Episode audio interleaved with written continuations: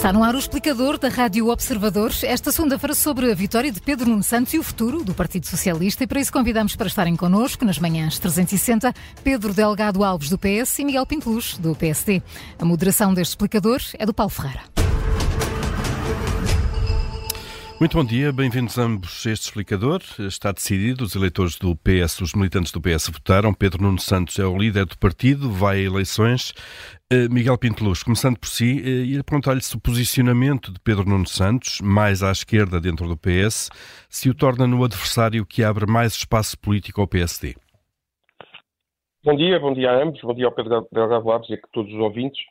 Eh, eu acho que essa discussão que temos tido nas últimas semanas, que questionam eh, permanentemente o PSD sobre se o candidato A ou B são melhores, é uma, uma discussão estéril, porque ambos são herdeiros dos oito anos do, do, deste costismo. Portanto, o PS tem feito aqui um exercício uh, de tentar higienizar este novo ciclo Pedro Nunista, Pedro Nuno Santos, uh, daquilo que foi a governação dos oito anos. Mas não pode fazer, de maneira alguma os apoiantes de Pedro Nuno Santos e Pedro Nuno Santos são os obreiros destes oito anos. Oito anos de empobrecimento, oito anos de um SNS em perfeito colapso, oito anos com um sistema de educação que hoje não garante mobilidade social. Repare, só, este, só esta nota.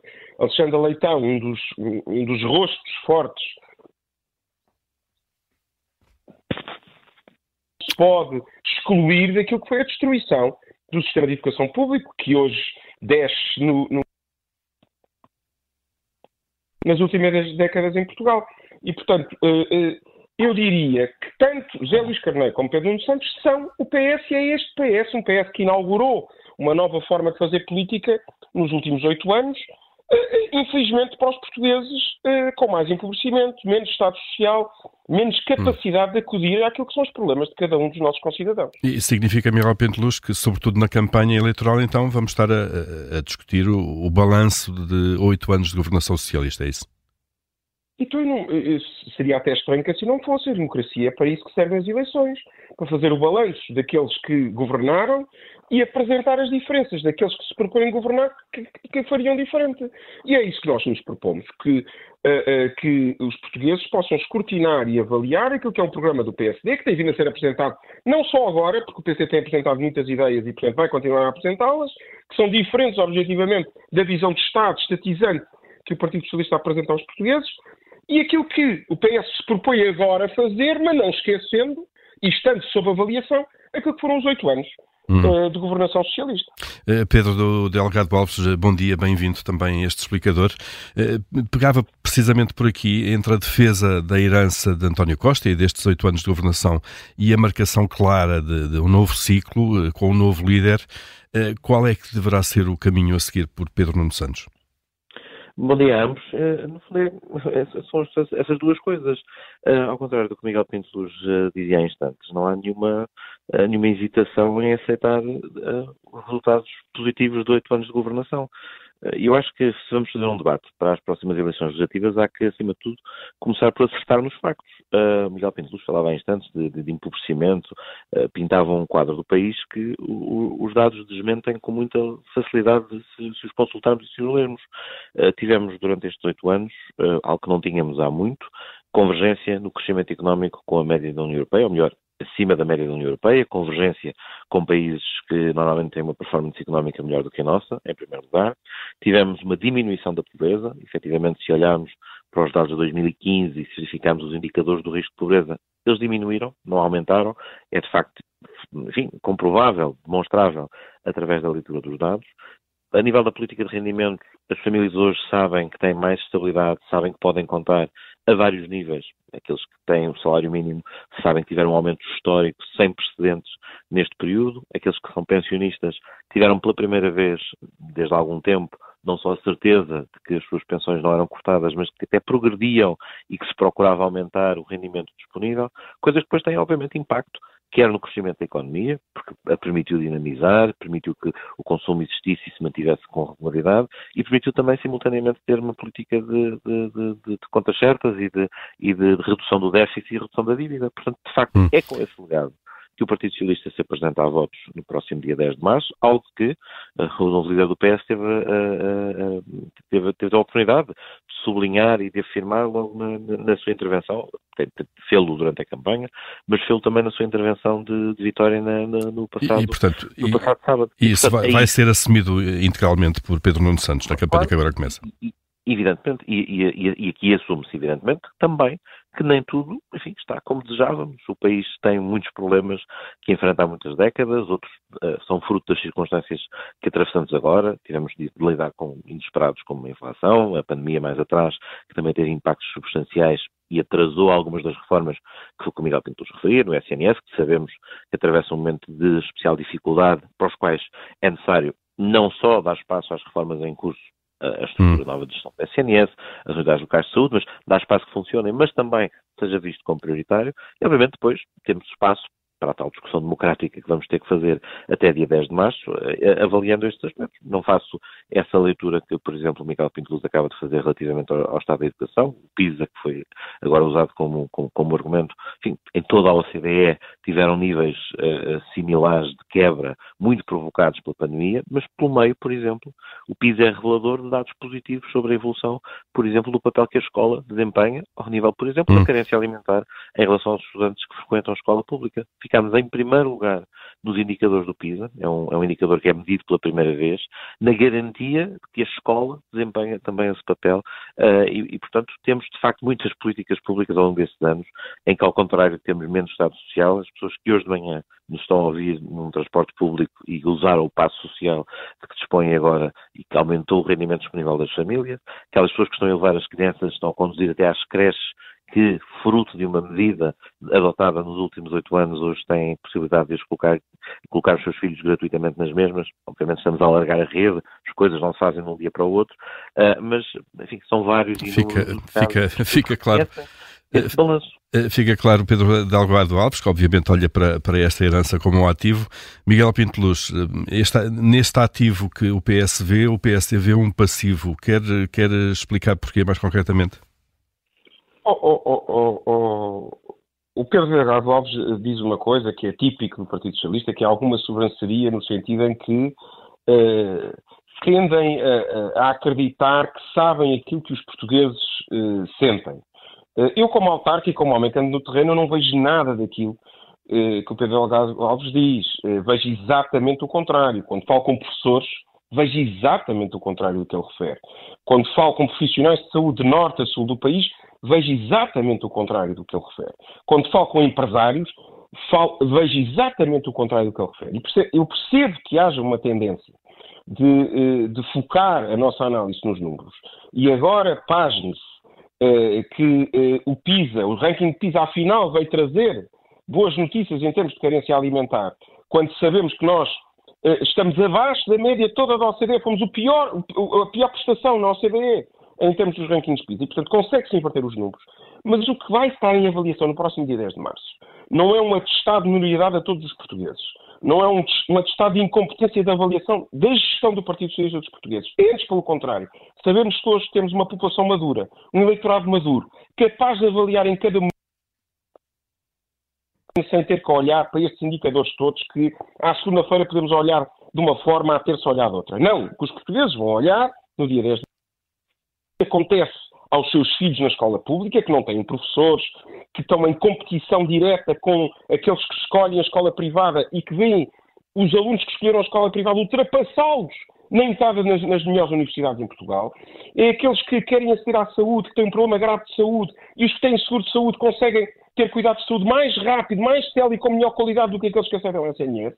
É aqueles empresários que, com um Estado absolutamente tentacular, asfixiante da sociedade, não conseguem implementar projetos de desenvolvimento económico façam o crescimento económico do país, e não, o Partido Socialista não percebe que é ultrapassado por todos os países desta, da Europa, eh, não percebe que a realidade do país não é aquela que é vista a partir do rato, a realidade do país é aquela que os portugueses e as portuguesas entendem no dia a dia na implementação dos seus projetos de felicidade e não os conseguem implementar.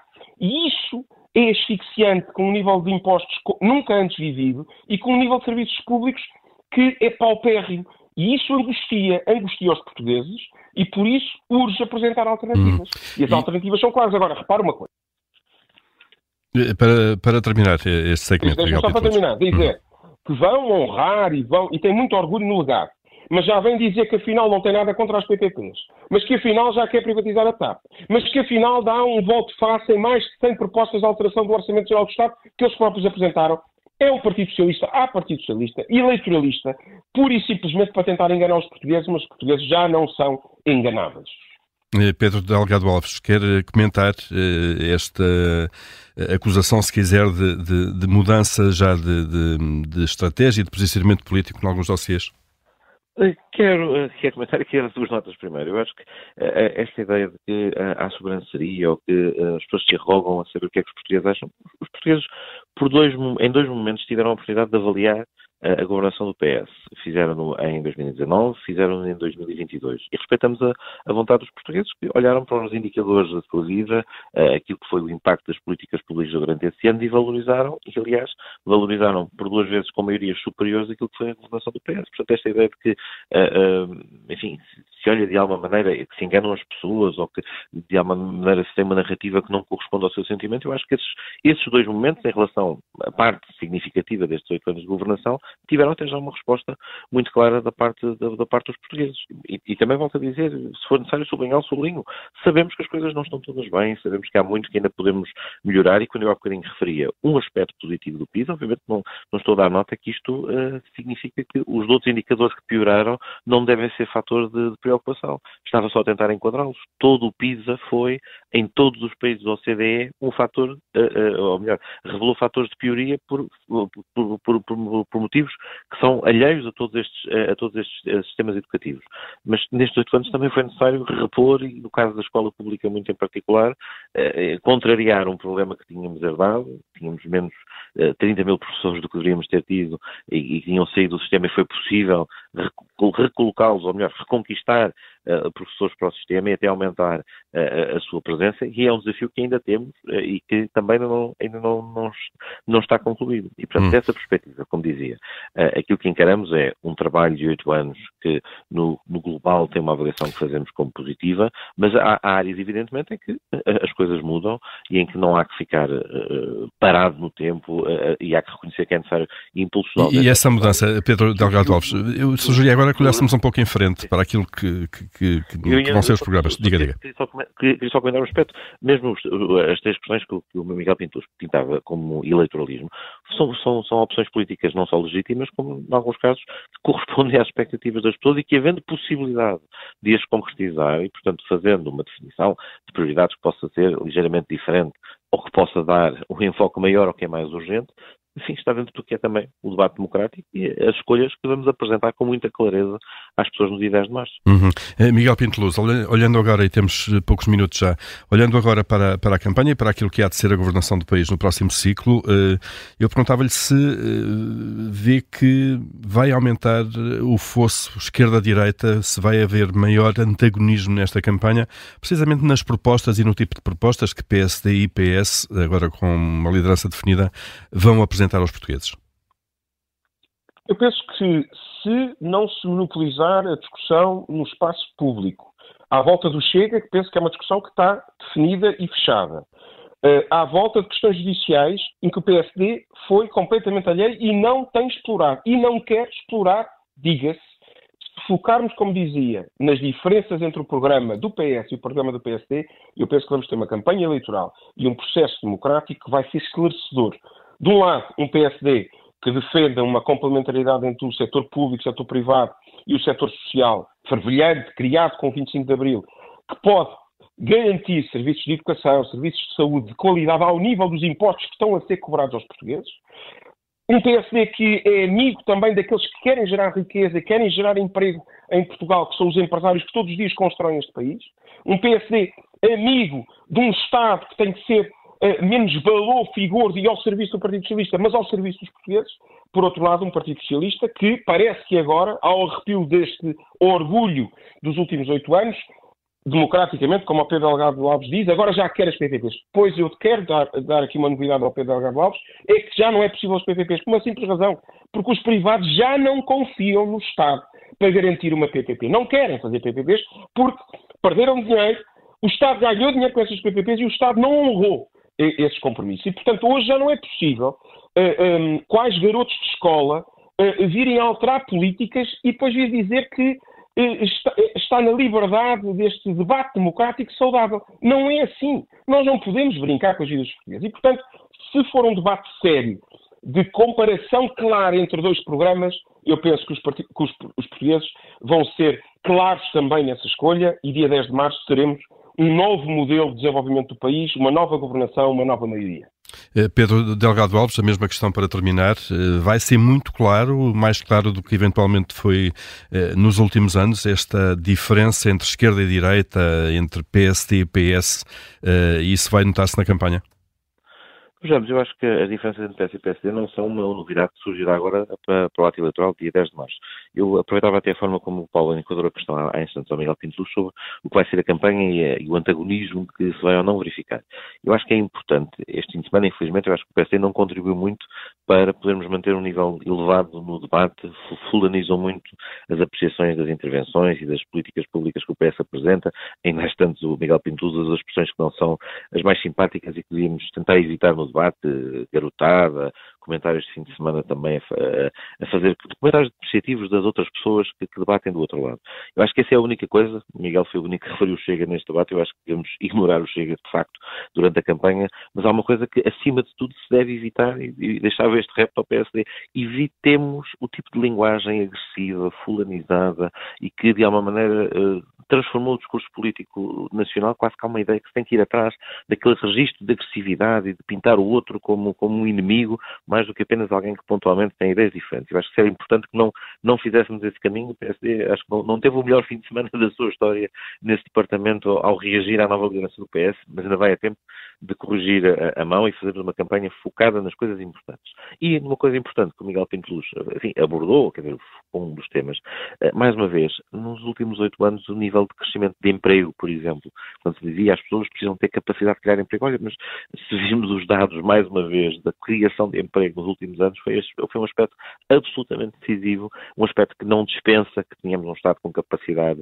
de promover e incentivar uh, o aparecimento do emprego e é algo depois é decisivo também ele para podermos gerar a receita para que o Estado desempenhe a sua missão. Muitas vezes, e não é uma coisa de agora, há muito tempo que se, se fala do, do, do, peso brutal dos impostos que as pessoas pagam. Na verdade, o que temos é uma outra coisa. Tivemos um aumento, de facto, da receita e uh, uh, aquilo que, que a justifica e que a explica é precisamente isto que eu acabei de referir. Temos mais pessoas empregadas, temos mais pessoas empregadas, o que significa que temos maior receita fiscal, temos mais contribuições para a segurança social isto, de facto, é algo positivo. Significa que a, uhum. que a, economia aguentou o embate, teve a capacidade de criar postos de trabalho e, obviamente, significa que, felizmente, temos mais pessoas a contribuir e não que elas são sufocadas uh, uh, em impostos. Muito temos bem. Rendimentos para, para, para fechar, Pedro Delgado Alves. Isto também tem esta, tem esta, esta, esta consequência uh, e devemos encará-la não deturpando os dados da, da, da economia e teremos três meses até, até dia 10 de março para continuarmos a fazer essa, essa discussão e esclarecer as pessoas. É isso mesmo, foi só um pontapé de saída saída depois de escolhido o novo líder uh, do PS, Pedro Delgado Alves, Miguel Pinto Luz. Obrigado a ambos por terem estado nesta manhã da Rádio Observador. Bom dia, bom dia boa semana. Obrigado. Obrigado.